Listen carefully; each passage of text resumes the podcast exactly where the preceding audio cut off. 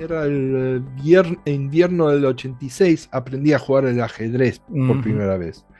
Y quería un programa de computadora para poder jugar ajedrez. Claro. Y vamos a una tienda de computación en Córdoba y me dan la lista de los juegos, ¿viste? Como la conocíamos, ¿viste? Sí, una, sí, sí, sí. una lista de impresora sacada sí, por la impresora con medio millón de programas. y yo, viste, voy a jugar al ajedrez, voy a ser bueno en el ajedrez. ¡Ay! Hay un juego Massinger. No, eso lo compro como boludo. Ok, si uno quiere explicar la experiencia de comprar software en Argentina en el 86, te compras un juego llamado Massinger, lo llevas a casa, lo metes en la máquina, hay tres programas, cargas el que dice Massinger y es el juego Transformers The Ocean, la mierdita esa. Porque no existe un juego de Massinger, pero alguien lo llamó Massinger. Pero eso fue mi, mi primera experiencia comprando una copia trucha de un juego en una tienda, ¿viste? Ya está, definió, definió todo ese camino, quedó, sí, sí. El camino Es de ahí. perfecto eso. Es, es esa Perfecto. lógica de- de- del, del vendedor que dice, Messenger es popular, tengo esto, tiene robots. Bueno, Listo, ¿viste?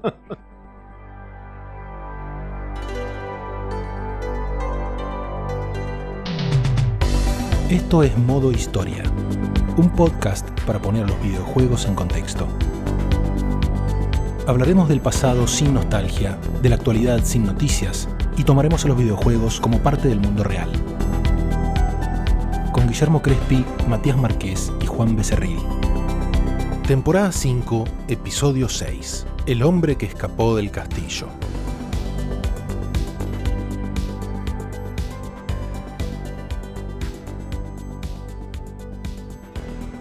Así como en el episodio pasado recurrimos a un experto de España para darnos una mano reconstruyendo el rastro de los juegos de computadora que llegaban de aquel país al nuestro, en esta oportunidad vamos a explorar algunas particularidades alrededor del consumo de videojuegos en otro país del cual hemos hablado poco, que es Alemania. Para eso hemos tenido la suerte de charlar con la persona a quien escucharon hace un ratito al comienzo de este episodio, nos referimos a Carl Curas, creador del extraordinario podcast sobre historia de videojuegos llamado Video Game Newsroom Time Machine, donde Carl desde hace años ya y junto a varios ilustres invitados va recorriendo las noticias de la industria de los videojuegos según fueron apareciendo en las publicaciones de hace décadas, mes a mes.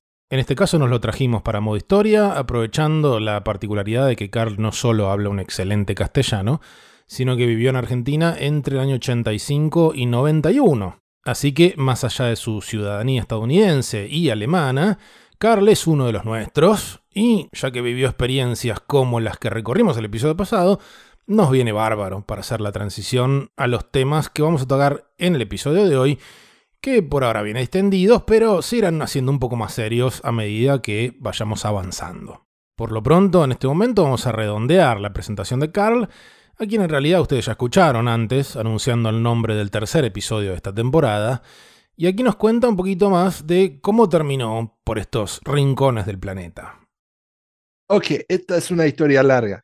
Ningún problema. Comencemos. Bueno, soy originalmente de Estados Unidos, pero mi viejo es alemán Claro. y a los. tenía ocho años, nos mudamos a la Argentina. Ah, Nos mudamos el Pascuas del 85. Un par de meses antes de eso, habíamos comprado la primera computadora. No teníamos videojuegos ni nada así en casa. Ah, yo no era, no estaba bien obsesionado con eso. Ah, lo único que me interesaba, porque yo conocía al Chuck E. Cheese, el famoso, la cadena, de- ujú, eso fue uno de mis lugares preferidos en el mundo de pibe ujú, pero no jugaba los videojuegos, a mí me encantaba el skee ball, claro. o sea, donde rodás la pelota y lo Ujú. tenés que enganchar, y los robots que tenía. Los robots que cantaban y Claro. hacían las cosas, eso, eso fue lo mío, la- el primer videojuego que me interesó, donde dije, ok, ahora estoy interesado, fue el Dragon's Lair.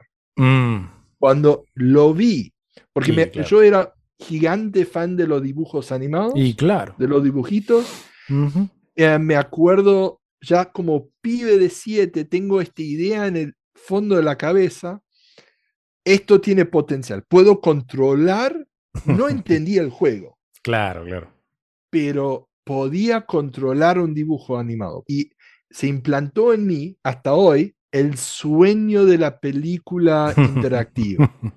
Mi amor por Cinemaware y todas las cosas. Sí, totalmente. Nace en ese momento. Estoy. Todavía sé exactamente dónde estaba, cómo se veía el Chuck E. Cheese, dónde estaba esa máquina de punto central. Y sí. Y me fascinó. Pero bueno.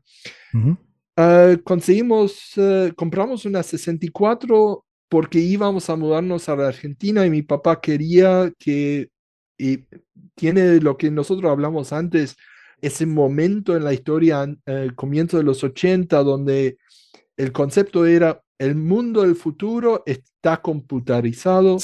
Tenés que tener la máquina en casa, tenés que saber qué estás haciendo. Y compramos la 64. Y no te pregunté, eh, ¿por qué razón se vino tu familia acá para acá, para Argentina en ese momento?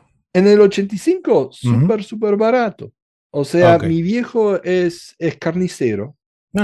Y eh, el problema es que él estaba, se inmigró de, de Alemania a Estados Unidos en, el 64. Tenía 22 años. Y eh, estaba trabajando en los em, packing houses, como se dice. Te viene la carne, sí, sí, 200 chabones cortando la carne y demás. Y después de eso tenía negocio propio donde estaba haciendo carnicero para los granjeros muy, muy pequeños, ¿viste? Y el problema es que con los 42 años ya no podía trabajar más, el cuerpo estaba agotado. Y eh, peso, todo.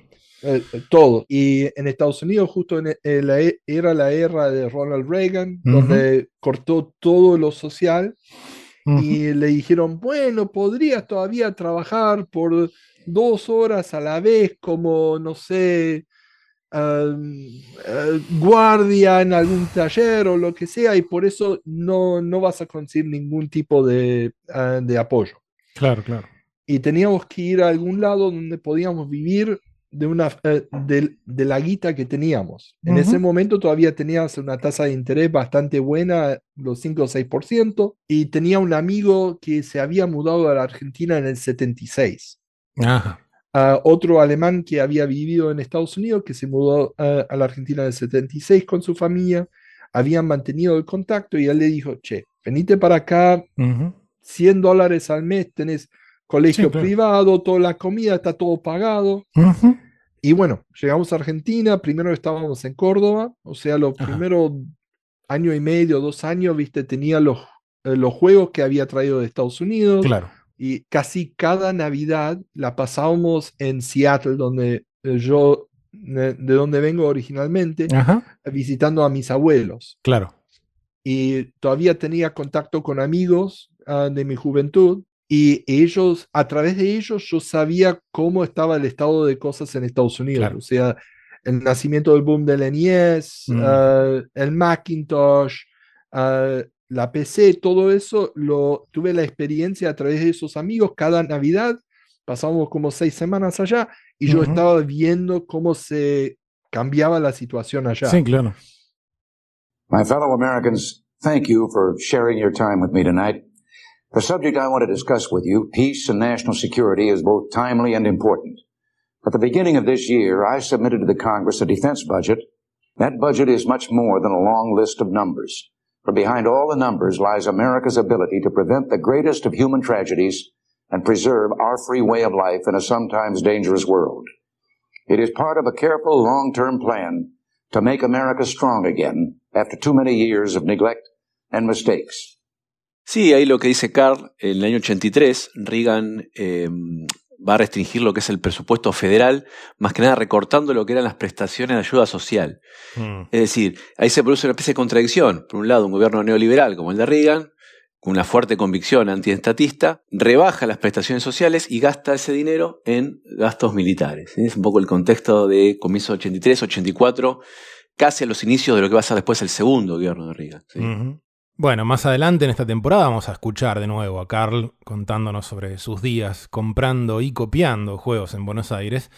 Pero ahora vamos a empezar a aprovechar la charla que tuvimos con él para indagar un poco en cuestiones que tienen que ver con el país donde vive ya hace al menos 10 años.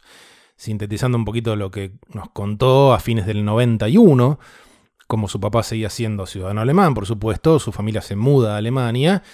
O sea, la familia de Karl, por razones lógicas, pero que es interesante pensarlo desde nuestra perspectiva, tuvo la experiencia opuesta a lo que le pasó a muchos por estos lados, que es que el cambio del austral al peso y la convertibilidad los mató. Porque como se usó una cotización distinta al cambio de calle, mm. para ellos que se manejaban con dólares, todo pasó a costar el doble. Así que ahí es donde dejó de, dejaron de cerrar los números y se fueron para Alemania. Después él va y viene entre Alemania y Estados Unidos varias veces. En Estados Unidos, de hecho, estudia su carrera, se recibe y ejerció como abogado durante unos cuantos años. Y bueno, y hoy, como le corresponde a toda persona de bien, tiene un podcast sobre historia de videojuegos y es profesor universitario.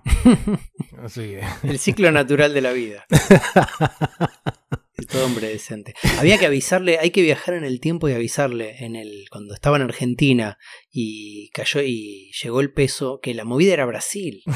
Era esa para seguir seguir exprimiendo el dólar. Sí, sí, sí, totalmente.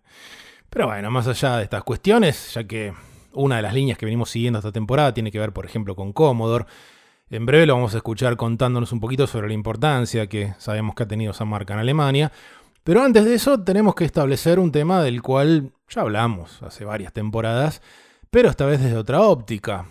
O sea, la familia de Karl llega a Alemania a fines del año 91, en un contexto bastante particular, teniendo en cuenta lo que había sucedido allí en los últimos años. Claro, para entender ese contexto, comienzos de la década del 90 en Alemania, tenemos que retroceder un poquito lo que había sido el origen de, dos Alemanias, lo que es la República Federal Alemana al occidente, la capitalista, y la República Democrática Alemana al este, que era la eh, comunista, la que estaba bajo la órbita soviética. Eh, esto, Alemania había sido dividida en el 45 por el Tratado de Potsdam, un tratado de la Segunda Guerra Mundial. Berlín estaba ocupada la zona donde después en 1961 se va a construir el muro de Berlín, estaba ocupada por los cuatro vencedores de la guerra. Claro. del lado occidental teníamos Estados Unidos, Francia y Gran Bretaña, y del lado oriental la Unión Soviética. Cuando analizamos lo que había sido los levantamientos populares en Hungría, en Polonia, en todo lo que era Europa del Este, hmm. ya para la década del 80, fines de la década del 80, surge un periodo de resurgimiento de esas democracias populares. ¿eh? Mm. Hay toda una idea en los comienzos de los 80, el caso de Polonia es el caso más, más importante, los gobiernos comunistas empiezan a querer adoptar eh, los sistemas capitalistas. Por lo tanto, la República Democrática Alemana, que era comunista, tenía, bueno, el deseo de eliminar ese muro de Berlín, que había sido construido, como dijimos, en 1961 por eh, ese, ese, país. Y podemos ver en, durante el año 89, también como consecuencia de la perestroika, ¿se acuerdan que habíamos hablado un momento también de lo que era Gorbachev, cuando asume en 85 esta idea de eh, descongelar un poco el régimen comunista y dejar un poco que las, que las repúblicas populares de, o estados satélites de Europa del Este comiencen a autogobernarse. En el 1989 hay una serie de eh, manifestaciones en reclamo de libertades políticas y de circulación de los habitantes de la República Democrática Alemana, eh, aumentan el malestar de esa ciudadanía y esto trae como consecuencia la renuncia en octubre de 1989 del que era el mandatario de la República Democrática Alemana, que era Heinrich Honecker. Hmm. El nuevo gobierno que surge después en noviembre de ese año le prohíbe a los alemanes de la República Democrática Alemana viajar afuera, al exterior. Decimos el exterior era, pasar el muro de Berlín, irse a la República Federal Alemana. A partir de ese momento, en noviembre de 89, otra vez crisis, em, protestas sociales, miles de personas se dirigen hacia el muro de Berlín, donde estaban los policías de frontera que estaban de 1961 en adelante, eh, y les permiten el paso. ¿sí? Mm. Y, se va, y en ese momento se cae, en noviembre del 89, el muro de Berlín, que era el símbolo más visible de la Guerra Fría. Fines del 89, con la caída del muro de Berlín, el que era el canciller de la República Federal de Alemania, ¿sí? la, occidental, la capitalista, Helmut Kohl, muy conocido, va a empezar a desplegarte una actividad política y diplomática para reunificar las dos Alemanias. ¿sí? Esto no va a ser sencillo porque se necesitaba integrar las dos formas de vida mm. eh, en ese momento incompatibles. Sí, claro bueno, Kohl se reúne con la OTAN y, plantea que se comprometen a que se respeten las fronteras externas que estaban desde la Segunda Guerra Mundial. Y en 1990, de vuelta a las cuatro potencias ganadoras de la Segunda Guerra Mundial, Estados Unidos, Gran Bretaña, Francia y Unión Soviética, aprueban esa propuesta de que se mantenían las fronteras externas de Alemania. Y a nivel del plano interno, lo que va a hacer Kohl, Helmut Kohl, es permitir la realización de elecciones libres en la República Democrática Alemana. Eso por un lado, y por otro lado, que haya una unión monetaria para lograr esa famosa unificación plena. Obviamente muchos dirigentes de la República Democrática Alemana cuestionan esto, se presentan elecciones en marzo de 1990, eh, diferentes partidos en los comicios de la República Democrática Alemana, y finalmente gana una coalición de, la democracia cristiana alemana y liberales cercanos a Kohl. ¿no? Este proceso finalmente da pie a lo que es la unificación alemana que se concreta de forma oficial el 3 de octubre de 1990. Eh, entre el marco de los historiadores, en un consenso de los historiadores, que no es una reunificación, sino que es una absorción de la República Federal Alemana a la República Democrática Alemana, mm. ya que el modelo económico, social y político de la zona occidental se impone en el resto del territorio, más, básicamente, ¿no? Sí, claro. Ahora bien, fines de 1990, comienzos de 1991, si bien hay una absorción y una reunificación, se plantea que todavía estaban divididas entre comillas, porque de alguna manera, mientras la economía de la Alemania Occidental crecía rápidamente, del otro lado de lo que había sido el muro de Berlín, muchos eh, alemanes, hasta ese momento estaban bajo el control soviético, empiezan a perder empleos mm. como consecuencia del desmantelamiento de esa estructura del Estado comunista. ¿no? Entonces, muchos que estaban bajo la órbita soviética pasan a estar desempleados y se empiezan a perder subsidios para la vivienda y también se empiezan a privatizar empresas que antes estaban bajo la órbita de la República Democrática Alemana.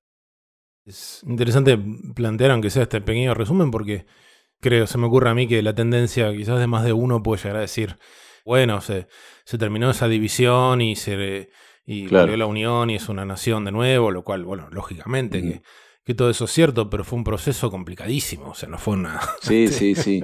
no, fue, lineal. listo, le retiramos el muro, se unió, se acabaron los problemas. Fue complicadísimo. Claro, o sea, con la caída del muro se eliminó el símbolo de la Guerra Fría, de la, de la divisoria de ese mundo eh, capitalista comunista. Sí. Sí, pero se eh, encontraron dos países distintos. dos países diferentes que estaban divididos de 1945. Sí, claro. O sea, fue una transición compleja, ¿sí? con dificultades.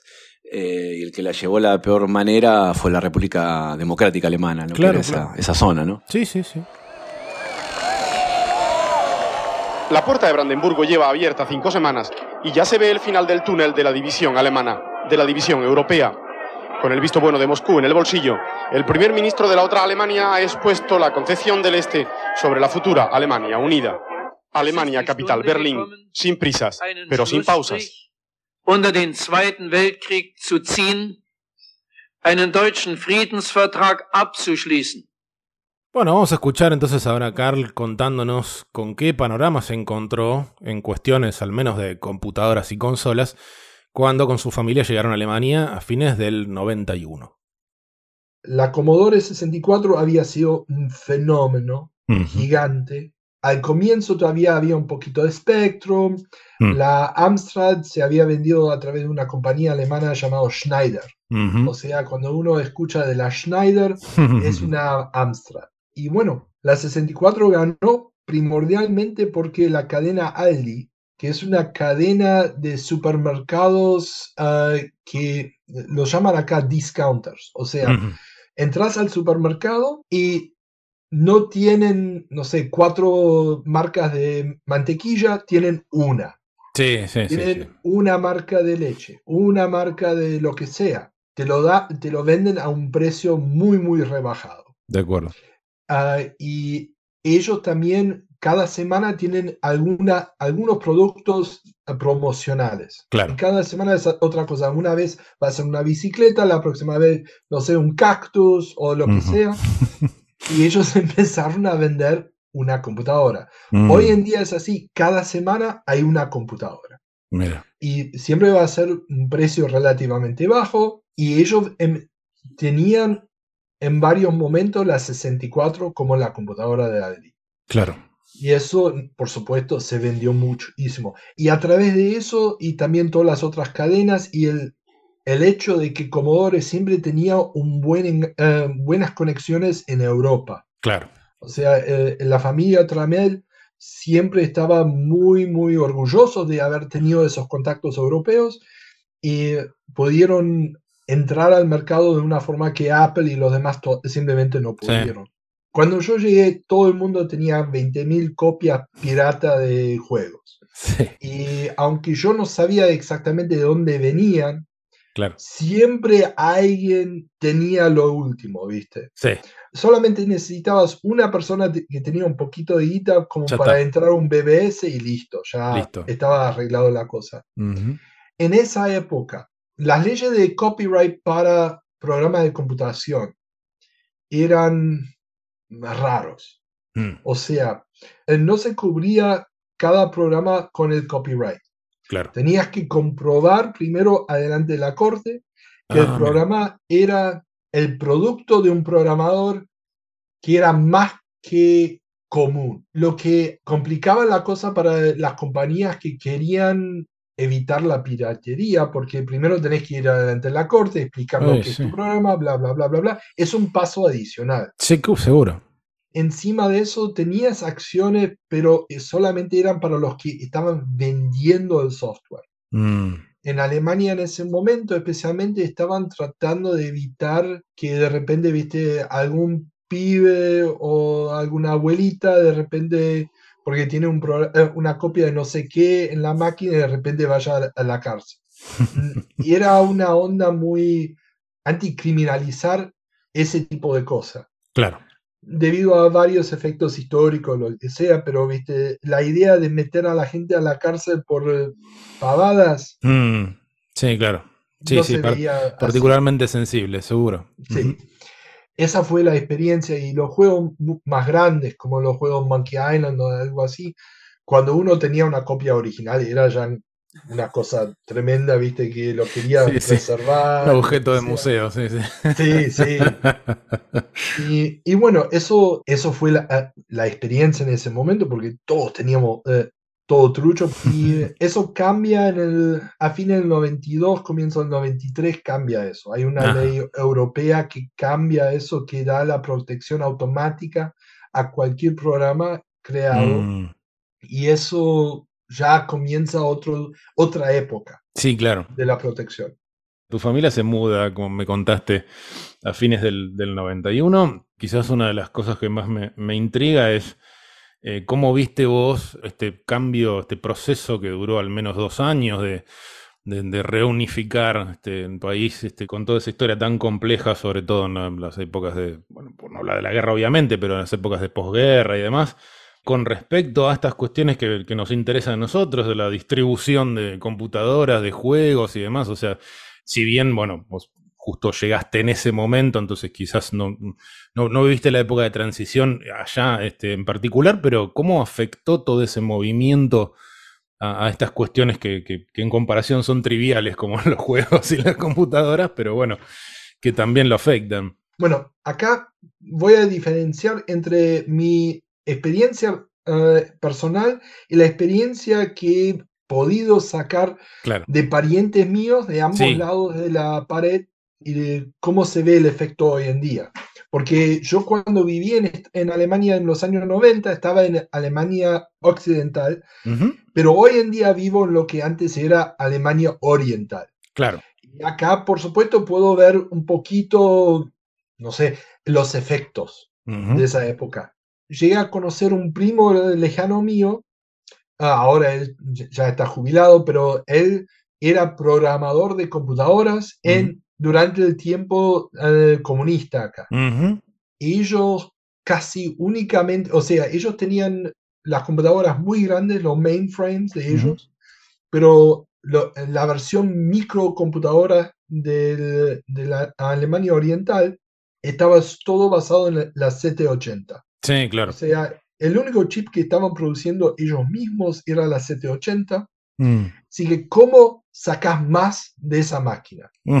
Simplemente le metes cuatro 7, eh, Z80 y, la, y ahora tenés que programar un sistema operativo para esta máquina, esta única máquina, para coordinar todos los CPU. Sí, que es un Frankenstein. Es un Frankenstein. Eh, y lo lindo es la única máquina recreativa que construyó Alemania Oriental.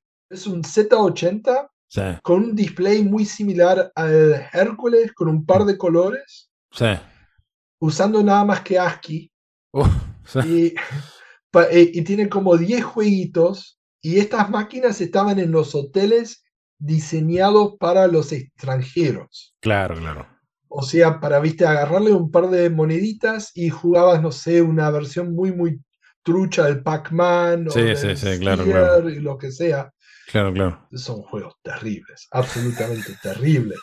Pero, y esos programadores, muchos de ellos entonces fueron empleados por compañías eh, en Estados Unidos, mm. justo en el momento, al comienzo de los 90, cuando se realizó, vamos a tener que hacer multicore. Sí, claro. ¿Y quién sabía cómo programar esto ya? Esta gente ya venía, viste, preparado.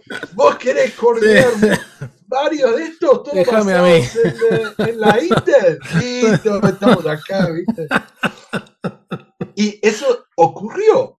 O sea, es así. Eh, la experiencia de mi primo fue, bueno, para él, durante la época oriental, los microordenadores era una payasada. O sea, había home computers que se podían comprar cuando estaban disponibles, muy, muy caras, usando la 780, pero era, no tenían poder, no podían hacer nada, no eran interesantes. Claro. De repente, viste, viene la reunificación y él ahora tiene que trabajar con microordenadores, pero son más poderosos que los mainframes que Completamente.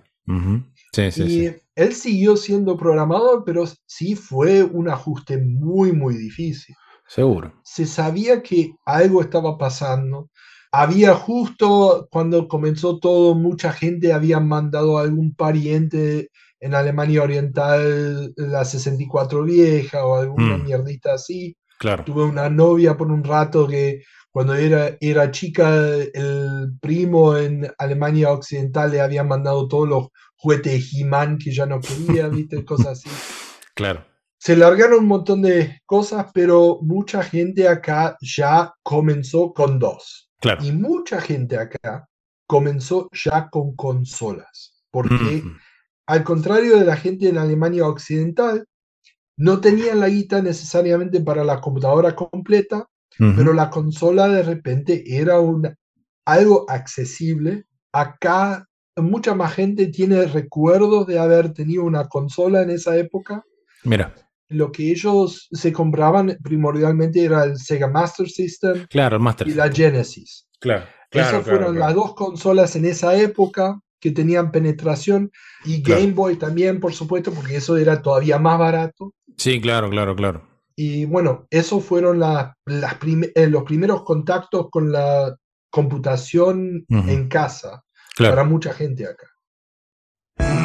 Sega Master System 2 proudly presents Sonic the Hedgehog, der wirbellichste Igel der Welt. Hui! Nur von Sega. Befreit die gefangenen Tiere, besiegt Dr. Robotnik. Ab geht's! Asterix in Egypt. Ihr fegt mit Asterix und Obelix durch alle Herrenländer. Gebt den Römern keine Chance. Zaubertrank nehmen. Das Master System 2 von Sega. Jetzt zum Wahnsinnspreis. Sega. Games People Play. Otra cosa que charlamos con Carly que él pudo observar de haber vivido entre Estados Unidos y Alemania es que mientras en Estados Unidos los juegos de azar en general están súper controlados, limitados a, por ejemplo, estados como Luisiana o Nevada, donde el juego está legalizado, como hablamos hace un par de episodios, en Alemania en contraste tenía juegos de azar por todos lados, porque obviamente dentro del universo del entretenimiento operado por monedas, por lejos es lo que más plata da. En consecuencia, el panorama de los salones de arcade era muy diferente. En Alemania estaban los arcades en los mismos lugares donde había juegos de azar. Y ahí directamente, si eras menor de edad, no podías entrar. Hmm. Así que cuando él llega a Alemania, habiendo jugado ciertos videojuegos de arcade en Estados Unidos, descubre que muchos de sus compañeros solamente habían jugado a los porteos a computadora de esos juegos, que por lo general eran infinitamente peores. O sea, no podías entrar al arcade si eras menor de 18. Entonces, si llegaba a aparecer algún videojuego de arcade con contenido dudoso, digamos, no había problema en Alemania porque esos juegos iban a parar a lugares solamente para adultos. Ahora, ¿qué pasaba en Alemania con los videojuegos en los hogares con respecto al contenido?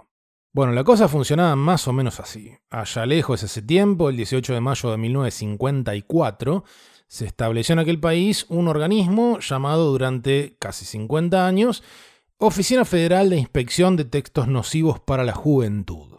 Tranca. Esta organización se ocupa de revisar y restringir o directamente prohibir el acceso de menores de edad a ciertos contenidos de cualquier medio.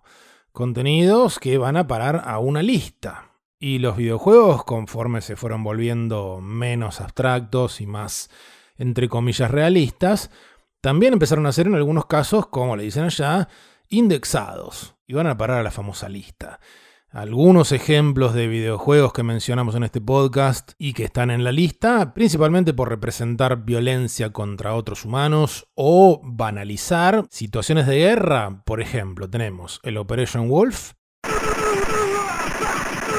donde, bueno, esencialmente reventa soldados con una UCI.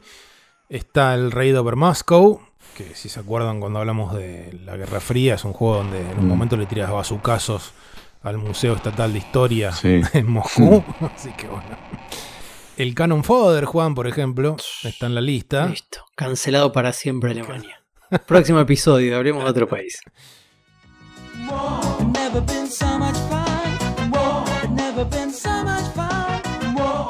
Lethal Enforcers, por ejemplo, Mad Dog McCree. Y bueno, obviamente Mortal Kombat, ¿no? Excepto el de Game Boy. Porque el de Game Boy estaba más censurado que el de Super Nintendo todavía. Porque tenía menos personajes, ¿no? Tenía menos personajes, sí, pero por ejemplo la Fatality. ¿No tenía sangre? Pero, lo que se podía llegar a ver en esa pantallita. Sangre en blanco y negro. Y en blanco y negro, claro. O sea, no, no, había ni siquiera el, sudor ese supuesto del Super Nintendo. No sé, me parece que por ahí los ejemplos más claros son que en las Fatalities el, ponen las de Cano y Sub-Zero, que son los que te arrancan alguna parte. Cano te pega una patada fuerte y sub una piña fuerte. es eso, básicamente. Por alguna razón que se me escapa, las de Scorpion y Sonia están iguales. O sea, tiros no, pero prender fuego hasta que quede el esqueleto, está todo bien. Tal vez el sensor no la sabía hacer. Claro. Hacía la de Cano que era fácil. sí, claro, no me salió.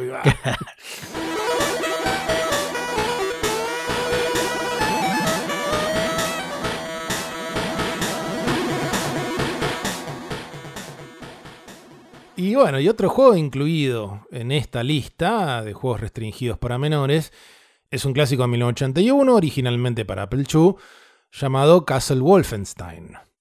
En Castle Wolfenstein sos un prisionero de guerra cuyo compañero de celda moribundo le dice que están en un castillo a donde los traen para sacarles información antes de matarlos. Te da un arma que le sacó un guardia, te explica la situación, te dice que consigas unos planos de una operación secreta y ahí se muere y te deja jugar. Y el juego es un poco como el arcade Berserk, pero en lugar de robots le disparas a nazis. O sea, son habitaciones medio laberínticas, digamos, en una vista donde los personajes se ven de costado, pero las paredes parecen medio vistas desde arriba. Nada, es una combinación bastante de la época. Sí, tiene, tiene una vista entre, lo, entre la abstracción absoluta, como las paredes, como, hmm. bueno, acá hay una pared, no podés seguir caminando, y esa mínima como representación un poco más realista del personaje, bien de costado, con animaciones. Claro. Eh, y había muchos juegos en esa época que tenían como esa mezcla entre lo meramente abstracto y esa cosa más contextual.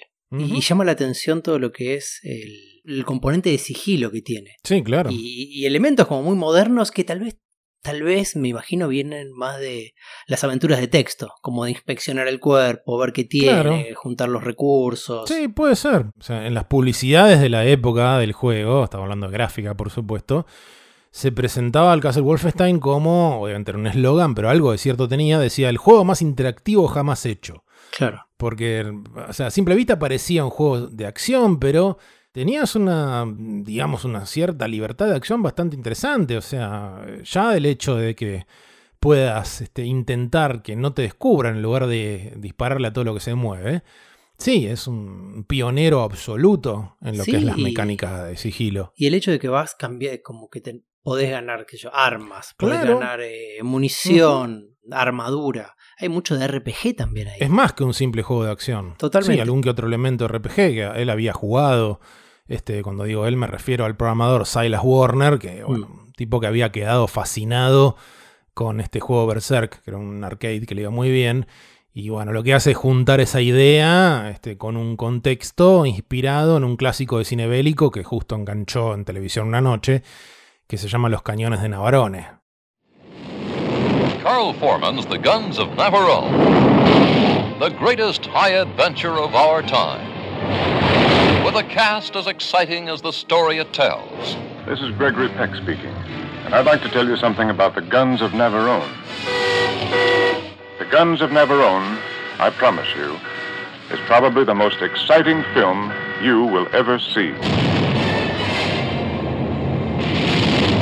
No sé si la vieron, pero es una película del año 61, o sea, 20 años antes de lo que estamos contando, donde un grupo comando aliado, entre ellos Anthony Quinn, Gregory Peck y David Niven, por ejemplo, actores muy populares en la época, se tiene que infiltrar en una isla controlada por los nazis para destruir dos cañones enemigos. Y en el medio alguno que otro se disfraza de oficial alemán para pasar desapercibido. O sea, tanto esta película como después el Castle Wolfenstein que se inspira en eso, a su vez sería mucho después inspiración para la serie Metal Gear. No debería sorprender a nadie, ¿no? No solo por la misión de infiltración y demás, sino por esta cuestión del stealth. Claro. Y redondeando el realismo, entre comillas, de todo este asunto en la época, que no es menor, esto que vos marcás, o sea, figuras humanas en el 81 todavía era una cosa bastante extraña, francamente, en un videojuego. También los guardias ocasionalmente te gritaban alguna palabra. Claro. Para el Apple II era una cosa locos a ver, hasta dónde se entendía lo que te decían. El Actung es más o menos, más o menos entendible, lo demás es imposible, pero no importa. Eso te, es, el tipo de cosa que en su momento daba miedo. Sí, sí. Ahora, Castle Wolfenstein, unos cuantos años después de su lanzamiento, fue a parar a la famosa lista en Alemania. No tanto por utilizar simbología nazi, porque se puede ver en el juego, ya hablaremos después de este punto, sino más bien por glorificación de la violencia y por plantear una visión romántica de la guerra. O sea, el problema era que el trasfondo de la Segunda Guerra Mundial en el juego no servía ningún, cito, ningún propósito documental, sino que era solamente un contexto para matar. Ahora, este juego en particular, para las épocas en que nuestro amigo Carl se mudaba a Alemania, había quedado bastante en el pasado, o sea, había pasado una década, así que difícilmente se jugara mucho por ahí, el problema aparece cuando, por esos años, o sea, enero de 1992, a un grupo de flacos estadounidenses no se les ocurre una mejor idea que hacer una remake.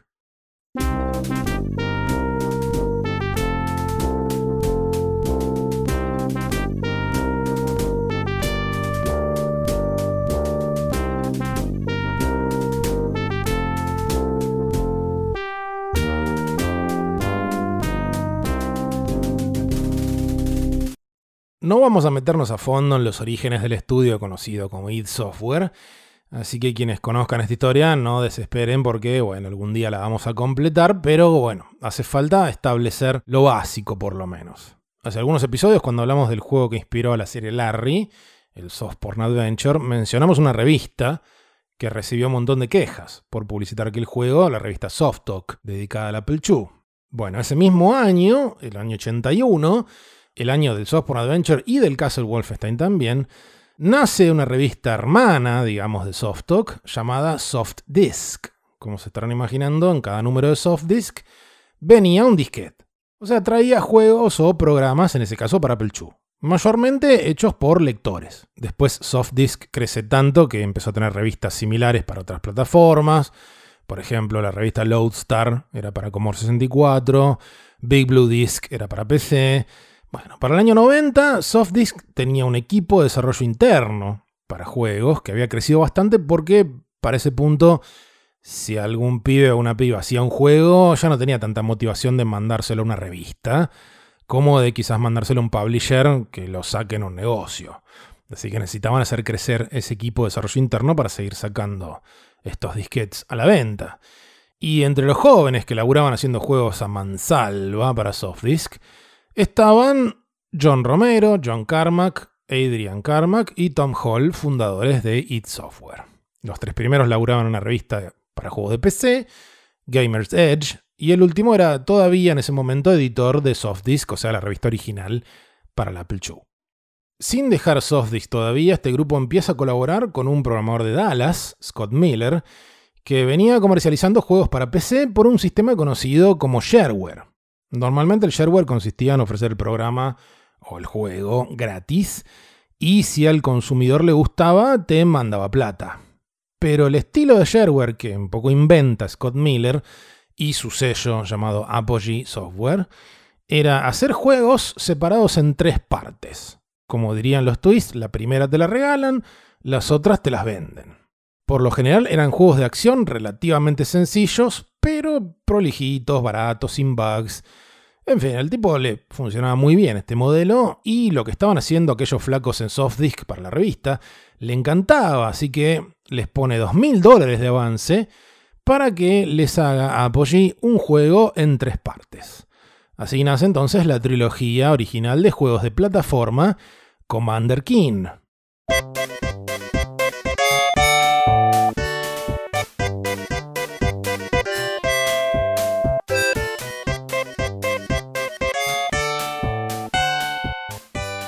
Ahora, si vieron algún juego de Commander King, van a ver que la inspiración obvia eran los juegos de Mario. O sea, todo muy colorido, bastante infantil, adrede. El personaje de Commander King es un nene de 8 años, etc. Así que empiezan a hacer un juego tras otro en este mismo universo. Y algunos dentro de id se empiezan a cansar un poco del estilo. El primero probablemente haya sido Adrian Carmack, el artista del grupo al que de entrada no le gustaba mucho ese estilo gráfico y a un punto mm, empieza a meter, por aburrimiento, animaciones sangrientas para cuando matan al protagonista del juego. Obviamente no quedan, pero esas ganas no se le fueron.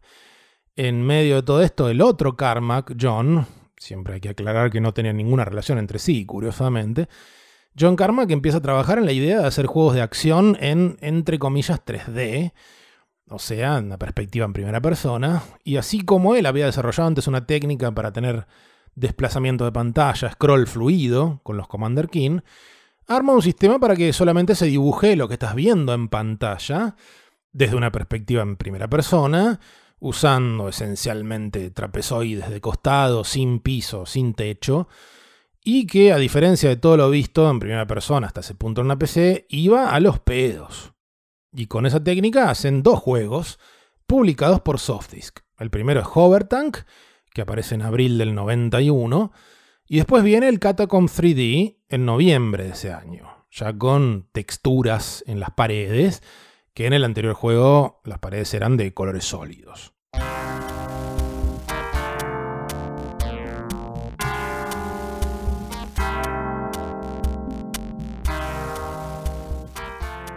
Perdón, para que no pase desapercibido, el avance del Commander King haciendo que los que el scrolling sea infinito de los fondos había sido un avance tecnológico tremendo para la época. No fue, una, no fue algo menor. O sea, venimos como de una secuencia de avances tecnológicos de la mano de Carmack gigantescos. Carmack era un flaco que tenía 20 años en ese momento y, y mete dos técnicas seguidas que las hace de toque que, a ver, digamos, no era que nadie los había hecho, pero él los hace para PC de una manera súper rápida y súper efectiva. De movida, por ejemplo, resolviendo el tema del scroll, que el truco que termina él haciendo, que es esencialmente que la pantalla sea, no sé, más extensa de lo que se ve, digamos, dentro de los bordes, seguir corriendo cosas, no tener que redibujar cada cuadro. Bueno, era algo que las consolas lo hacían por hardware, porque yo, por ejemplo, la NES tenía un sistema gráfico por tiles. Entonces estaba preparado para ese tipo de, movimiento rápido de los fondos y demás. En cambio, la PC no, tenía que redibujar todo de entrada y eso es lo que hacía que el scroll fuera un castigo. Sí, sí, sí. Hasta que aparece el Commander King y andaba perfecto. Ahora, viendo este segundo avance técnico que logra Carmack, que es armar un engine como para hacer estos juegos que simulan un 3D real, a una velocidad que realmente no se había visto en la PC hasta ese momento. Bueno, cuando los ve Scott Miller, este tipo de Apogee, o sea, este publisher, para quien en paralelo ellos venían haciendo los Commander King, le dicen, che, tienen que hacer esto para que lo vendamos nosotros, como shareware. Porque el, el Hover Tank y el Catacomb 3D los publicaba este, Softdisk, ¿no? La editora para la cual ellos todavía laburaban. Así que bueno, con la idea de hacer un tercer juego de este estilo, y en este caso para vender como shareware a través de Apogee, empiezan a tirar diferentes ideas y entre las que aparecen a John Romero se le ocurre hacer una remake en, entre comillas, 3D del Castle Wolfenstein, que era un juego que casi todos los del equipo habían jugado de chicos y les encantaba. Se prestaba para lo que venían haciendo porque, digamos, era desde una perspectiva, en este caso en primera persona, una especie de laberinto 2D, concretamente. Entonces, como dato curioso, podríamos señalar que incluso antes de Castle Wolfenstein, su creador Silas Warner había hecho un juego llamado Escape, fines de los 70, que estaba justamente ya en primera persona. Así que lo que hacen estos flacos, al menos en un comienzo, es casi como si mezclaran los estilos de aquellos dos juegos del mismo programador, ¿no? El Castle Wolfenstein, pero desde la perspectiva del Escape. Y empiezan el desarrollo en enero del 92. Ya en el primer mes se dan cuenta de que ciertas mecánicas del original, recuerden que esto nace esencialmente con una especie de remake, no les estaban funcionando. Por ejemplo, el tema de arrastrar cuerpos. Vos en el caso del Wolfenstein, pues matar a alguien, este, agarrar el cuerpo, arrastrarlo y esconderlo, como después ponerle, eh, hacemos en nuestro querido comandos, ¿no? Claro. Pero bueno, en este caso les frenaba el flow del juego. Entonces, rápido de entrada, ya en el primer mes, dicen, che, esta parte no va, y el asunto se empieza a definir fuerte para el lado de la acción. Ahí, ahí se, se, cruzan con algo muy clásico del diseño de juegos, que es lo que llaman el find the fun, que sería claro. encontrar la diversión. Cuando hay, hay un objetivo, el equipo dice, bueno, este es el juego que estamos creando. Después cuando chocas con el testeo real sobre el sistema que se construyó, llega el momento de decir, bueno, ¿qué es lo divertido con este sistema? Uh -huh. Que muchísimas veces no es lo que se estaba buscando. No. Ese es un ejemplo claro de eso. Y que requiere este, cierto temple y cierto, no sé cómo decirle, cierta madurez para decir, che, esto no va, saquémoslo. Sí. Porque, digamos, duele tanto, digamos, cuando uno ve que algo que lo tenía, lo imaginaba de cierta manera, no funciona, que a veces, consciente o inconscientemente, se puede llegar a hacer tanta fuerza para que eso de alguna manera quede, que bueno, ahí nacen muchos problemas. O sea, claro. ahí, ahí se ve la. Se ve que es un equipo que venía de hacer una, no sé cuántos Commander King. Era un equipo que ya estaba en un nivel de profesionalidad. Sí, es, es un dato importantísimo ese que vos planteás. O sea, Romero llevaba como 10 años haciendo juegos. Porque hacían jueguitos, digamos, sencillos para PC, pero hacían uno por mes, por lo Claro, que es un entrenamiento tremendo. Sí. Es básicamente el ejercicio de ese de encontrar la diversión con lo que hay. Completamente. Imagínate hacer el Commander King uno atrás del otro. Si no estás entrenado en eso. Estaban recontra aceitados como equipo en ese caso. Y bueno, para este juego, Tom Hall, que era un poco el game designer barra guionista del equipo, Escribe una historia sencilla, dice, tu personaje es William J., o sea, BJ Blazkowicz, el bad boy del espionaje aliado y buscador de acción extrema. Tu misión, infiltrarte en la fortaleza nazi. Durante el proceso se le suman otros dos ex compañeros de Softdisk, Kevin Cloud por un lado para darle una mano a Adrian Carmack con el arte, y Jay Wilbur para encargarse de la parte aburrida de los negocios, que en ese caso, más allá de algún que otro acuerdo, era que todo el mundo tuviera este, Pepsi, pizza y, este, y papel higiénico en los baños, básicamente. Y el sonido del juego lo hace Bobby Prince, que era un músico que les había recomendado a Apogee, que había trabajado en alguno de los Commander King. En el medio de este proceso casi los compra Sierra, historia para otra ocasión. Y Scott Miller de Apogee, publisher del juego, ejerce una influencia interesante sobre el grupo durante el camino. Por ejemplo, ellos habían arrancado con el engine del Catacomb, que era eh, EGA, o sea, eran 16 colores, ¿no? Hmm. Pero Miller de entrada les dice, no, pasen al VGA, pasen a los 256 para aprovechar esto.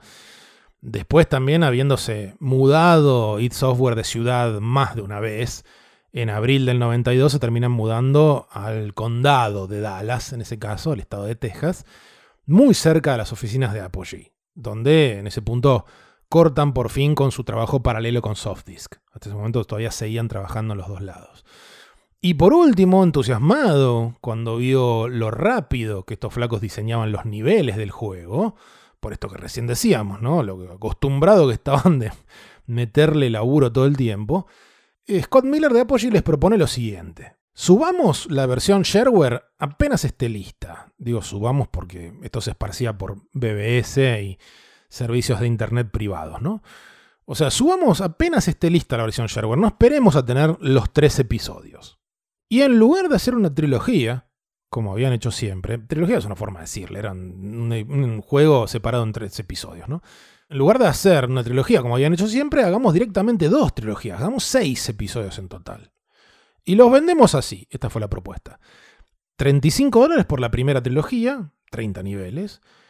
Por 15 dólares más te llevas otra trilogía más, que son las que se llaman las Nocturnal Missions.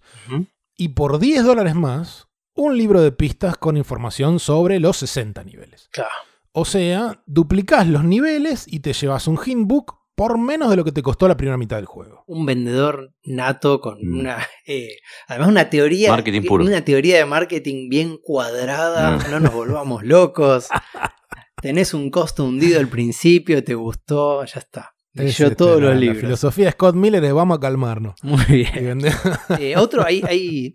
Toda esa historia está llena de lo mismo, ¿no? De un equipo muy profesional en lo que estaban haciendo, muy aceitados. Vos decías, qué rápido construyen los niveles. Eso también viene de Commander King. Entender que necesitas un editor de niveles, necesitas hacer esa inversión y que esa inversión a la larga va a agarpar. Desde el comienzo ya tenían su editor de niveles para el Wolfenstein. Y después al haber encontrado qué es lo divertido de esto, bueno, no es un juego de sigilo, es un juego de shooter. Vas a tener una, una ametralladora y 200.000 enemigos que vas a apilar cadáveres. Una vez que encontraron eso, decir listo, afilamos ese gameplay y entrar a la etapa de creación de contenido. Claro. Que en un, que en un equipo que no tiene ese nivel de profesionalidad no es tan fácil. Esos límites están desdibujados. Nunca sabes cuando terminaste la mecánica y cuando empezás a hacer el contenido. Va todo medio junto. Sí, sí, sí, sí. De hecho, la, la, recordame si no es así, las tres misiones nocturnas que están al final no serían las últimas a nivel cronológico. Ah, claro. Es verdad, con claro. Sí, con, la, con el episodio 3, Die, Die Führer Die. a Hitler.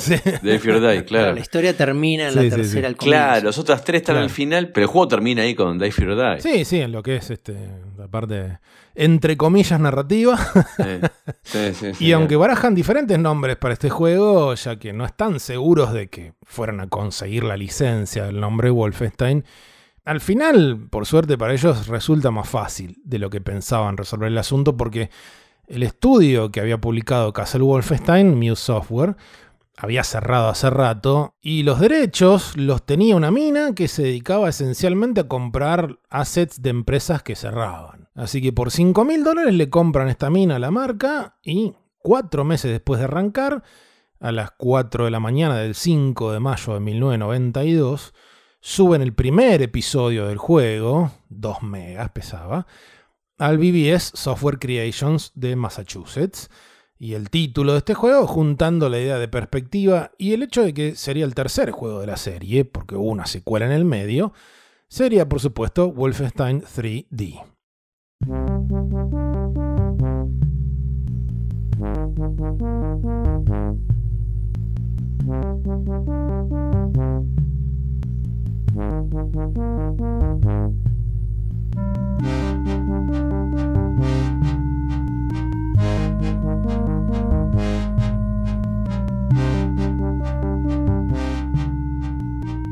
Wolfenstein 3D, cualquiera que haya tenido una PC en los 90s, fácil tiene que estar en el top 3 de horas, de juegos al que más horas le metiste. Por lo menos en mi caso es casi todo, no sé ustedes, pero seguro. Sí, yo, yo tengo el recuerdo, no sé, Mato, si tenés un recuerdo similar. Sí, seguramente. Jugamos el, episodio 1 gratis que estaba instalado en las computadoras de la escuela, no sé cómo llegó ahí. Sí, lo iba a decir. Pero bueno. Sí, no, no había compu que no tenga ese juego. Sí, sí, estaba expandido, pero ¿cómo llegó a la escuela? Claramente. Calculo que por ahí vendrá, por la idea de lanzarlo como shareware, como demo gratuito, el hecho de haber comprado una marca que en realidad no tenía ningún peso en la marca Wolfenstein en ese No, momento. no No, tenías tenía. por qué llamarle Wolfenstein. No, era Pero me más imagino ellos que, que si lo- que le tenían cariño al juego. Y... Sí, si lo vas a distribuir gratuitamente, aunque, aunque sea temáticamente, tener un, eh, una puerta abierta de que alguien pueda venir a decir algo, porque va a ser gratuito, supongo que dicen, bueno, 5 lucas, nos fuimos. No, Pero más allá de eso, eh, juegos que definen géneros si los hay. sí, sin duda. claramente, es, es al que vamos todos. Y ahí hay un par de cosas que habíamos hablado del tema del find the fun, encontrar la diversión. Es un juego que empezó, eh, como ya dijiste, basado en otro juego que tenía mucho de sigilo e intentaron que tenga sigilo y quedaron algunas cosas que me parece que son interesantes. Por ejemplo, una es la idea de las zonas de sonido. Parte del sigilo que tienes es que los enemigos escuchan los tiros, los ruidos que haces. Entonces se acercan a vos. Los enemigos tienen un patrón de movimiento que van a, van a mantener, excepto que te vean o escuchen un tiro. Entonces lo que hacían era, pensar que estamos en una época donde la economía de recursos es clave. No podés estar tirando recursos por el techo. Tomaban como los, eh, el- los tiles del suelo donde estabas parado, tenían como un, un identificador. Estás parado en una habitación, son todos tiles, el piso es todo uno. Claro. Si hay enemigos que están parados sobre el uno y vos tirás un tiro, te van a escuchar, van a venir a donde estás. Y ahora lo que hicieron fue que cuando abrís una puerta, ese suelo se conecta con el otro y de pronto es toda una zona. Entonces claro, ya los que están en la otra zona también te van a escuchar. Con ese simple recurso armaron este sistema bastante profundo de sigilo para el momento y para un juego entre comillas en tres dimensiones. Tenés razón, sí, es un, es un resabio que quedó, porque si fuera una acción, un juego de acción 100%, no te calienta. Claro. Estar, estar revoleando tiros en- mientras caminas. En, cambio acá, si bien eventualmente vas a tener que matar a todo el mundo, eh, sí se convierte en una pequeña parte de estrategia de decir, bueno, voy a tratar de primero acercarme hasta este lugar sin que me escuchen y y gana, después... que gana sentido porque hay una economía de recursos. Vos no tenés balas infinitas e energía infinita. Y cuando matas a un enemigo vas a ganar un poquito de esos recursos. Hay como un balance, hay una pequeña economía interna en el juego. Sí, otra, otra dimensión que ellos le agregan, que también en, en este caso viene más de, de la costumbre que ellos tenían de hacer los Commander King, un poco inspirados por los Mario y demás, que tenía que ver con que haya un montón de cosas ocultas, Claro. un montón de secretos y pasadizos y todo eso. Que bueno, famosamente Carmack cuando tuvieron como un mes tratando de convencerlo No quería saber de nada. agregar, claro, de agregar el feature de, de empujar una pared. Porque bueno, Karma que era tipo, no, voy a arruinar, eso va a ser un hack arruinando el código, olvidate, ni en pedo.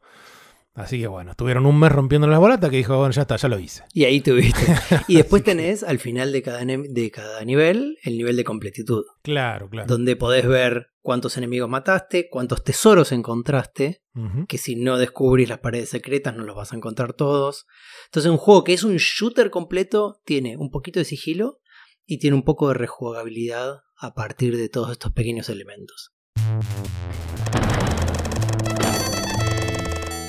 Involuntariamente, este, también es un juego que empuja un poco la existencia del speedrunning. Claro. Porque en el hintbook, o sea, en el libro de pistas que ellos venden, eh, ahí Romero puso su récord de tiempo de cada nivel. O sea, ar- ar- arriba del mapa de cada nivel te decía, bueno, récord tanto. Entonces un- fue un poco una de esas cosas que empujó a decir, bueno, otro tipo de, otra capa de gameplay tiene que ver con a ver quién lo gana más rápido. Claro, como una especie de gameplay ahí emergente. No, además es, eh, es frenético, ¿no? no hay estrategia, ¿no? Es, es ir, este, A no, los tiros. no- no hay lugares para esconderte, no tenés recovecos, es ir para adelante con la flechita para arriba. Y, y Por dándole. jugarlo.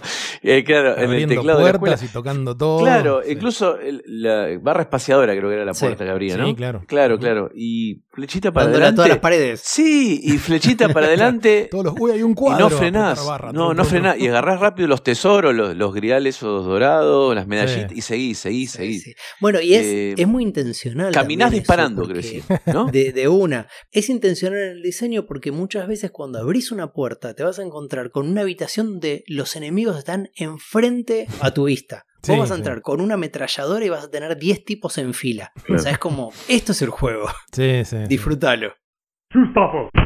Y después está, está el tema que los guardias te gritan, digamos, eso es un poco siguiendo la cadena que empezó con el juego que inspiró al Castle Wolfenstein, el Berserk, que los robots te hablaban. Bueno, en el Castle Wolfenstein te hablaban los guardias y acá siguieron la misma idea, mientras que en el Castle Wolfenstein las voces las hizo Silas Warner, el diseñador. En este caso fueron casi todas Tom Hall y John Romero, que se la pasaron ahí con un micrófono inventando cosas en alemán y a veces pseudo alemán. Eva. Después va a venir la evolución, pero hay para mí como tres ausentes notables en este, en este juego que define un género, que son como los más clásicos. Salto y agacharse no están todavía, recarga del arma no está, y la más obvia del Doom que la diremos cuando llegue el día del Doom. Lástima lo de los perritos, esa es la única mala. Mm. Del Sí, sí, sí, eso ya. Bueno, y que lo digas vos, que no sos la persona más. Pero aún este, así, amante de los así perros. todo, para mí estuvieron mal. Mira lo que logró, lo que logró Wolfenstein. Sí, Claro, me, igual en- me hablando el corazón. En la versión de, de Super Nintendo lo reemplaza por rata. Claro. Los perros. No, el matar ratas es, No. más- es, es políticamente más Sí, correcto, no parece, ¿sí, ¿no? Escuchame, es un plaga, Sí. viejo, ¿no? Claro, Transmite claro. enfermedad. Claro. Porque además eran re lindos los perritos. Era como que no eran amenazantes. eran unos viajeros de lo más cute. El, el Wolfenstein no sale en, el- en la cuenta de Twitter, este, Can you pet the dog? Eso no, No. aparece, no puede. Y bueno, y una cuestión que se desprende, obviamente, de lo que venimos comentando, es algo que tiene mucho que ver, obviamente, con la época, ¿no? O sea, los 80 para este punto han quedado definitivamente atrás. Ya estamos en la, en la irreverencia y la rebeldía de los años 90. Tenemos un equipo donde, salvo Jay Wilbur, tenían todos menos de 30. O sea, Tom Hall tenía 27 años. Kevin Cloud 26, John Romero 24, Adrian Carmack 22 y John Carmack tenía 21 años cuando hicieron Wolfenstein 3D. Niños de O pecho. sea, el juego es una expresión de rebeldía este, o adolescente tardía o postadolescente. O sea, le querían meter todo lo que yo que. Vamos con nazis, sangre, zombies, disparar a perros. Mm. Aparece Hitler y es un mecha Hitler robot y qué sé yo. va. Y mucho de esto aparece cuando les pidieron que no se zarpen. o sea, la cosa es así. Mientras ellos trabajaban con el modelo shareware para Apogee, otro publisher, FormGen, había firmado con ellos para sacar un Commander King en negocios, digamos, con caja, toda la bola, forma comercial tradicional. Y después firman con esta misma gente para sacar un derivado de Wolfenstein, que es el que sería el Spear of Destiny después. El Spear of Destiny lo ibas a comprar a negocios. Bueno, la cosa se estaba poniendo tan sangrienta durante el desarrollo del Wolfenstein que la gente de FormGen se empieza a preocupar. Onda, che, esto es muy realista, mucha sangre, meterse con la Segunda Guerra, ¿están seguros? Bueno, en respuesta a eso, esta gente le mete mancha de sangre en las paredes, cadáveres que cuelgan en cadenas, repeticiones en cámara lenta del momento donde matas a un jefe. Y ya que estamos, por si faltaba algo, el himno del partido nazi cuando arranca el juego. No les importaba nada. Parecido a lo de Cannon Fodder, ¿no? O sea, un grupo de flacos este, muy jóvenes, con ganas de comerse al mundo, al carajo la sutileza. Eh, y ellos mismos sabían que era. O sea, apuntaron a ser el juego más violento que hubiera ahí dando vueltas.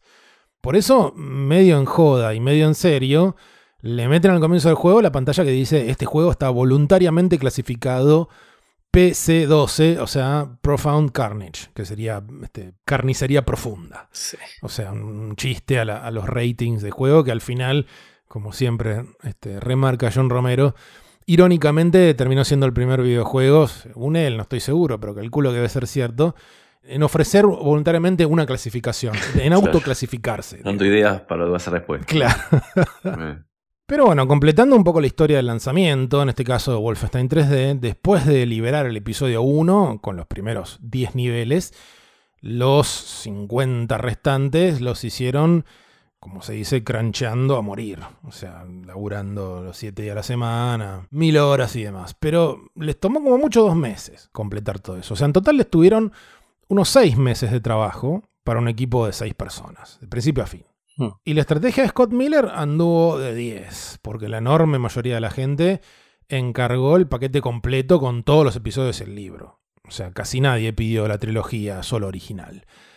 Y bueno, estamos hablando de un submundo, digamos, de los BBS y los servicios como este, en Estados Unidos CompuServe, American Online. Bueno, ese submundo explota con el juego. Se esparció por todas partes hasta llegar, por ejemplo, Alemania.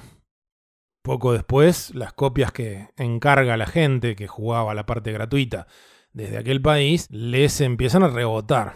O sea, la gente de Apogee que le devuelven las cartas, las encomiendas y demás con los disques del Wolfenstein.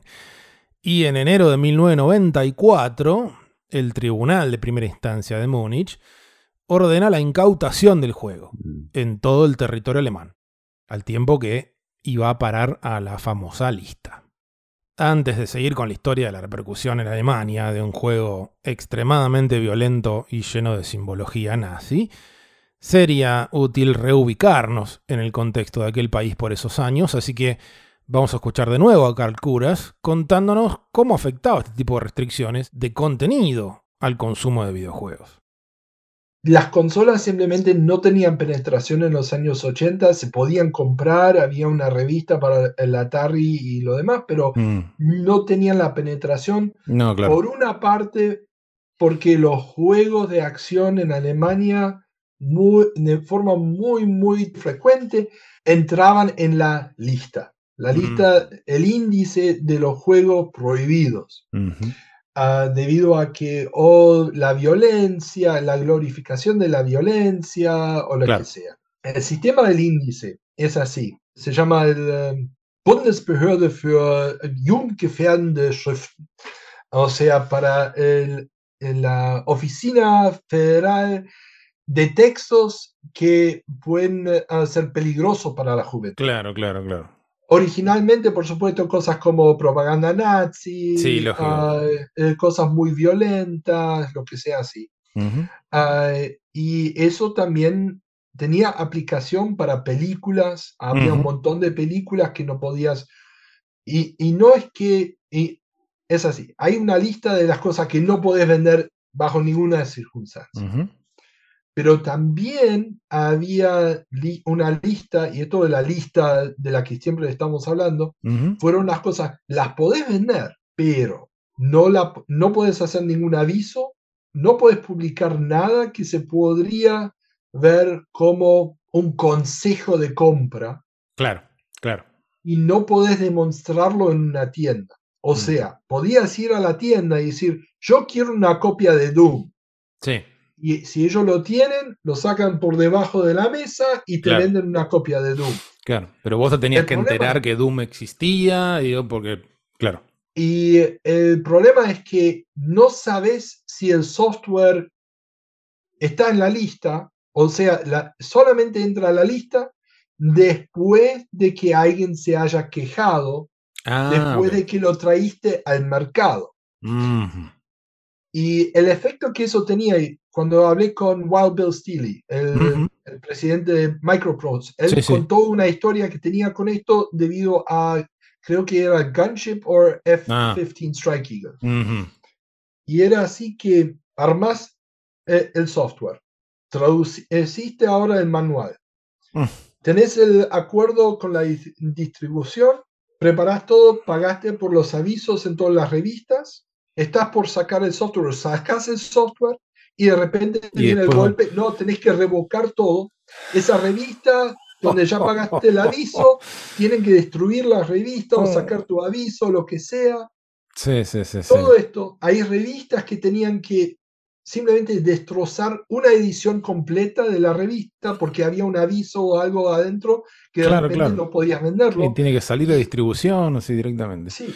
Y eso tenía como consecuencia que nadie sacaba nada, que podría quizás estar del lado equivocado de la ley, porque nunca sabías en anticipo y la preparación para sacar un producto como esto son, por supuesto, meses y meses y, meses en adelante. Claro. Y después, viste, quizás sacas una versión al mercado alemán que tiene todo modificado como el juego Contra para la NES. Sí. Se llama Probotector, Claro, todo está convertido en robots. Sí, sí, sí. ahora ya no es violento porque solo ya son está, robots. son robots, sí, completamente. Y si la eh, inteligencia artificial está escuchando, yo estoy contra la destrucción de robots. Por favor, que eso sea conocido. Yo los Está amo muy a bien. Sí, ustedes. sí, sí. Vamos, nuestros, nuestros overlords de la, Los de la overlords. inteligencia artificial. Por favor, acuérdense de esto. Quedó, quedó, quedó establecido, sí, estamos a favor. Listo. Ah, pero exactamente eso fue la situación ah, cuando llegué, que un montón de juegos que yo conocía, Mm. que para mí eran cosas comunes, de repente o no salían en las revistas, no se podía hablar de ellos. Cuando llegaron los juegos más violentos, como el Mortal Kombat, por ejemplo, Claro. lo podía jugar, no era problema, Mm. porque estaba en una sala donde también había juegos de hacer y solo podías entrar si tenías 18 años. De acuerdo. Pero ahora, hablar del Mortal Kombat en una En tu revista casa. Sí, claro. es otra cosa. Completamente. y cuando estaba leyendo las revistas y lo leéis, lees hoy en día, que es lo que hago para el podcast.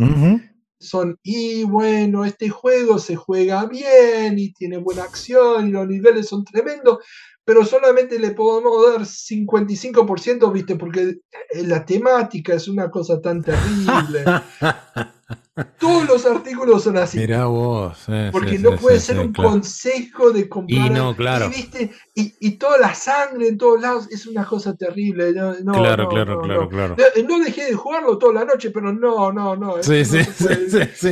Así sale todo. Y Sale sí. todo así. Claro, claro, claro. Y eso fue para mí muy interesante ver ese cambio en cómo la gente jugaba lo que estaban esperando y en Alemania donde estaba prohibido todo lo que tenía violencia contra Claro. humanos, la- los simuladores económicos eran los gran éxitos. Mira, El, el, el Football Manager y las versiones alemanas, claro. el Wales Voyage, Patricia, eh, lo que sea, eran juegos gigantescos. El Sid Meier's Pirates, Claro. todos esos juegos simuladores de sistemas, gigantes. Claro, claro. Así claro. que un, ju- un juego como el Turrican, que es un juego alemán, Sí, todos robots, todo. sí, sí, Es por esto. claro. Ah, y, y sí, los juegos de aventura era el mercado más importante del mundo. Vendían Mm. más en Alemania de los juegos de LucasArts que en Estados Unidos. Sí,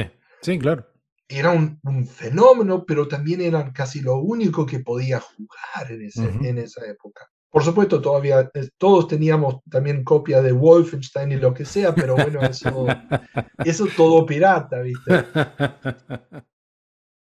Qué loco que por dos razones completamente diferentes se terminaron popularizando los mismos géneros en dos lugares tan diferentes como en Argentina y en Alemania. Me refiero específicamente a las aventuras gráficas. Sí, quizás el, el éxito hasta un punto de las aventuras gráficas se entiende mucho en contraste con el fracaso de las aventuras de texto por el sencillo hecho de que no se podían traducir. Sí. O sea, y las aventuras gráficas sí. O sea, traducir un, un juego de texto era traducir el parser. Claro. Y, y rearmar toda esa cuestión de entender la sintaxis. En cambio, cuando empieza a aparecer el point and click, es donde mucho de eso nos empieza a, llevar en a llegar en español. Y bueno, los juegos de aventura siguen, sobreviven hoy en Alemania, por ejemplo, también para conectarlo con otra cosa que hablamos, los Larry nuevos son alemanes. Claro, Por quedó ejemplo. bien marcado ahí. There's only one man who can save the day. Larry? Bist du es wirklich? Join Larry Laffer on his never ending quest for love.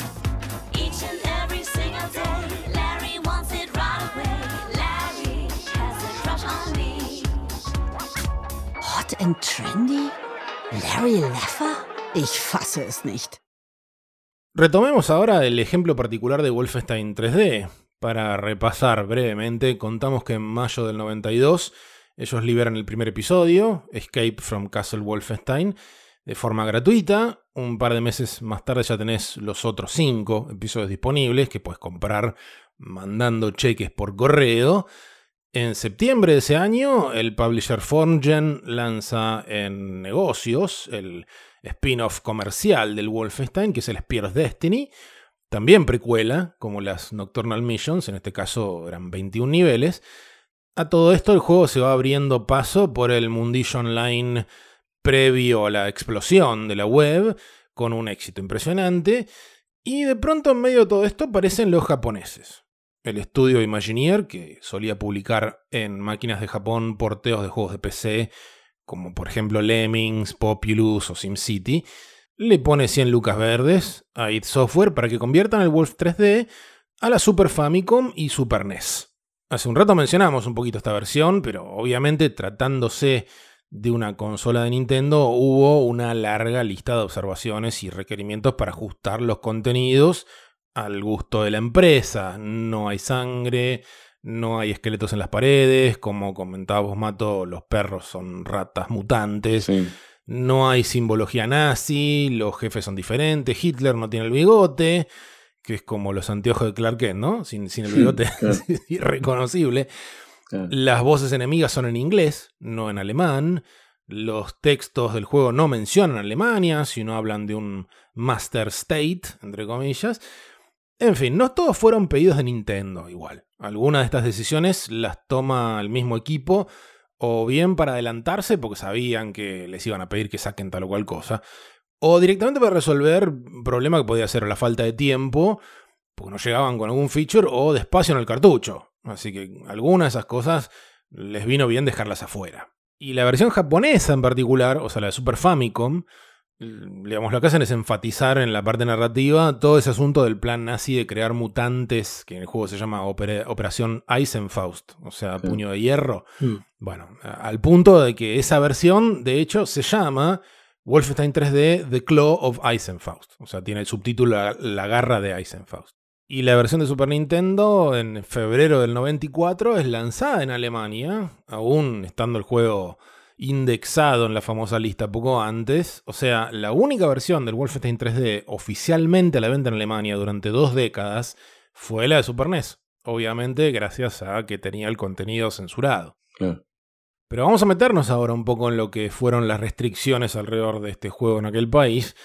En primer lugar, habría que aclarar que al igual que con el Castle Wolfenstein, años antes, los motivos de la inclusión del Wolf 3D en la lista no pasaron tanto por los símbolos nazis, sino por la violencia.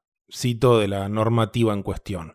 El factor decisivo para la indexación fue más bien la glorificación por parte del juego de la idea de justicia por mano propia, así como la valoración positiva y la ponderación de los escenarios de muerte presentados de forma gráfica. Dicho sea de paso que el juego arrancara con el himno del partido nazi tampoco ayudaba. Esa canción está prohibida. Está en su propia lista en Alemania. Así que en años siguientes pasó lo que nos contaba Carl. Como el juego estaba en la lista, las revistas lo ignoraban. Incluso a veces ni siquiera lo mencionaban por nombre. Decían cosas como el shooter indexado. Ah, mira. Esa era la forma de referirse al, al Wolfenstein. Y recuerden también que para el 94 estamos en plena época de Mortal Kombat 1 y 2, el revuelo por la violencia en los videojuegos. En Estados Unidos ya pasaron las audiencias en el Congreso, avanzan los planes para establecer el sistema de clasificación. Así que ese año Alemania establece su propio organismo para la clasificación de los videojuegos.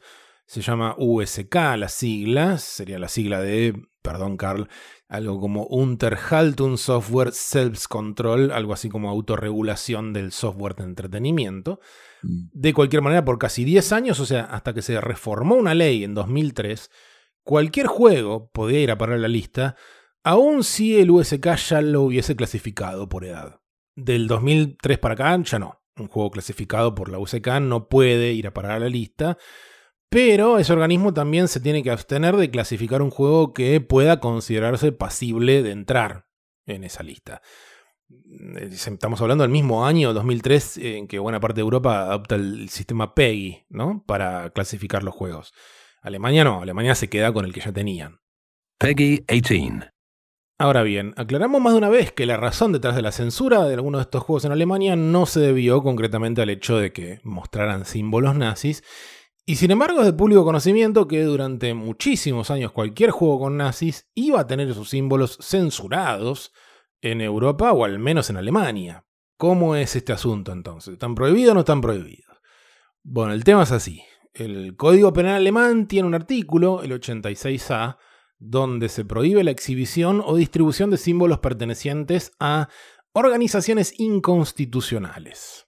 Pero, para limitar esta regla a situaciones donde esos símbolos sean utilizados como propaganda, digamos, el artículo explica que la prohibición no corre si los símbolos se presentan dentro del contexto del arte, la ciencia, la investigación o la enseñanza. Ajá. O sea, si vos vas a dar una clase lo más objetiva posible sobre el nazismo, no hace falta que censures la esvástica, ponele. Claro, no estarías haciendo propaganda o adoctrinando, sino estarías enseñando un Claro, tema. claro. no, o sea, Claro. Sospecho que ahí, qué sé yo, los límites probablemente sean discutibles o demás, porque habrá que ver el discurso del profesor, pero vos podés mostrar el símbolo. Claro, como una fuente, como claro, una fuente. claro, porque fue, fue historia, básicamente. Y bueno, si ibas a ver una película de Indiana Jones, ponele que es un ejemplo clásico, ¿no? En Alemania, Sí. incluso la primera, mucho antes de todo esto, ibas a ver los símbolos ahí sin ninguna corrección. A esta excepción se le llama la cláusula de adecuación social, así le dicen. Mira. Ahora, ¿qué pasa con los juegos? La película, ponele para seguir en esa línea, la película Indiana Jones y la última cruzada en Alemania no tiene censura. Pero la aventura gráfica basada en, ese- en esa película sí. No hay esvásticas. Y en el Wolfenstein de Super NES tampoco. Entonces, ¿por qué no se aplicó la cláusula de adecuación social con los videojuegos? Bueno, en algunos casos, por los mismos publishers que se autocensuraban para no tener problemas, como nos contaba Carl, después de todo el cine tenía su clasificación desde hace muchísimos años, pero los videojuegos todavía no. Y los videojuegos en general apuntaban a un público objetivo menor de edad.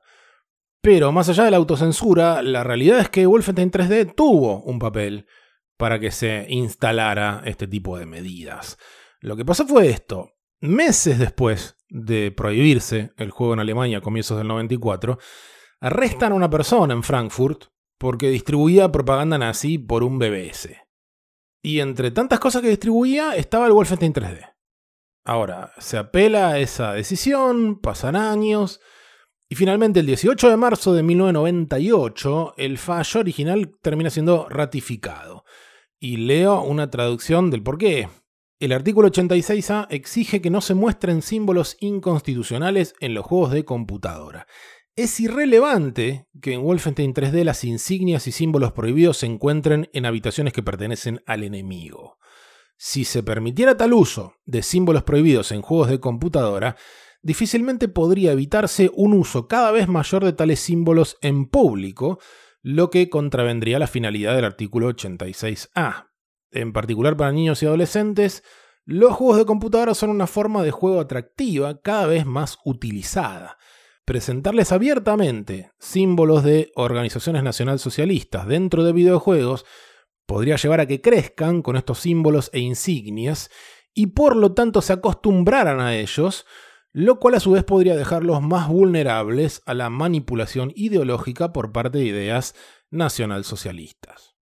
O sea, en el 98 aquella corte de Frankfurt ignoró la cláusula de adecuación social en un caso donde en realidad los videojuegos no eran el centro, o sea, los videojuegos la, la ligaron de rebote. Pero como consecuencia de este fallo esencialmente quedó el precedente legal de que el uso de símbolos nazis en videojuegos estaba prohibido. Fue un fallo muy criticado en Alemania desde ese punto de vista a través de los años, sobre todo porque ya para el 98 estaba el sistema para clasificar los juegos. Pero en términos prácticos, ¿qué desarrollador o qué publisher se iba a arriesgar a pelear contra eso? Claro. O sea, lo más normal era autocensurarse y listo, para evitar potenciales quilombos en Alemania y ya está. Recién en 2018, 20 años después de aquel fallo, se cambió oficialmente esa normativa.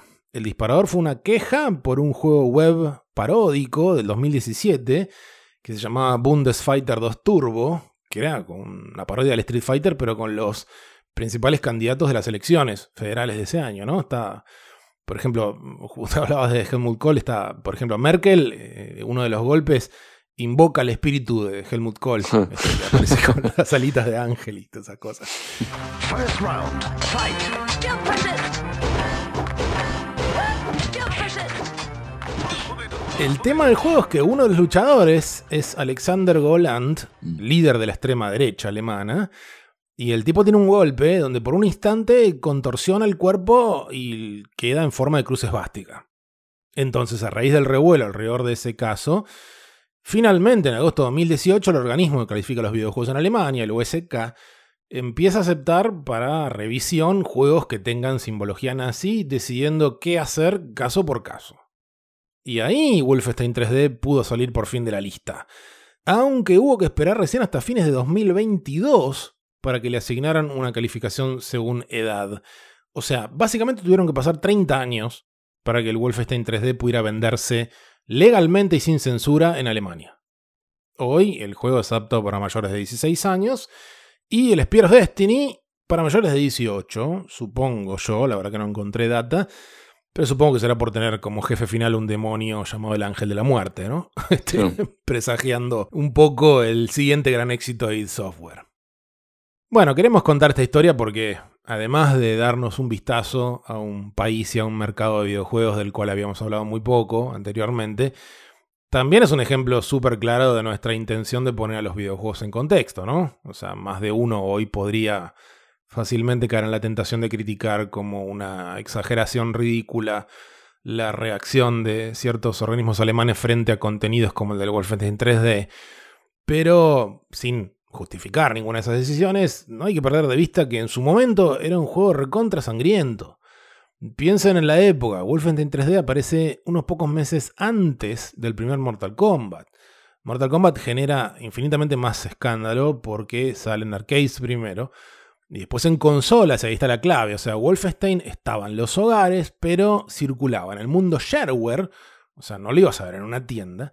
Y se jugaba en la PC, que la PC por lo general solía estar en la habitación de alguien, o sea, era más fácil jugarlo a escondidas. Claro. Uno estaba con la consola conectada y la tele en el living, como por ahí después era el Mortal Kombat. Además, Wolfenstein seguía siendo pixel art, o sea, no eran gráficos digitalizados, entonces para ese momento era menos realista visualmente.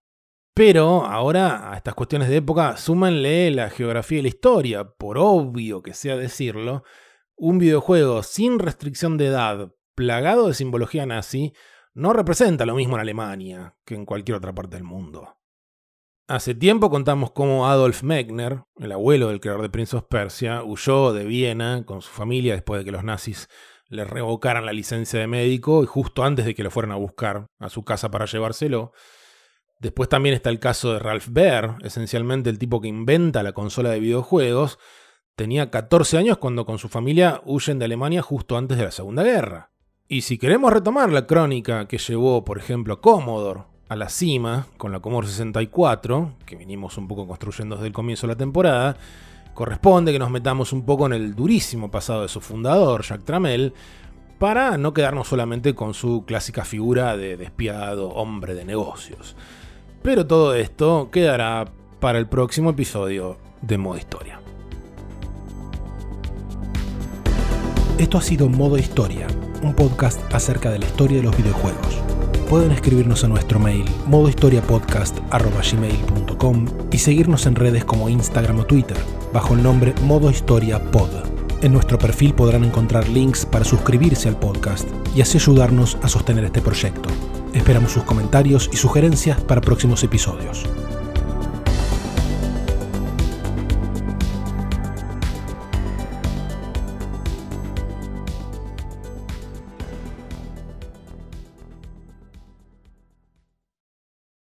Sé todavía mi programa preferido cuando me fui fue El Peor es Nada con eh, eh, Sí. Jorge Guzmán. eh, Con no, Ginsburg, no, sí. eh, Ginsburg, Sí, sí, Ginsburg. con Ginsburg. Ay, qué genio que era el chabón ese. Todavía tengo la canción de los garfios mágicos, viste, metido en la cabeza. No me sale eso. Los garfios mágicos le dirán la forma de aprender. Bonitos curros que de chantas son, el resto depende de usted. Los garfios mágicos le dirán la forma de aprender. Bonitos curros que de chantas son, el resto depende de usted.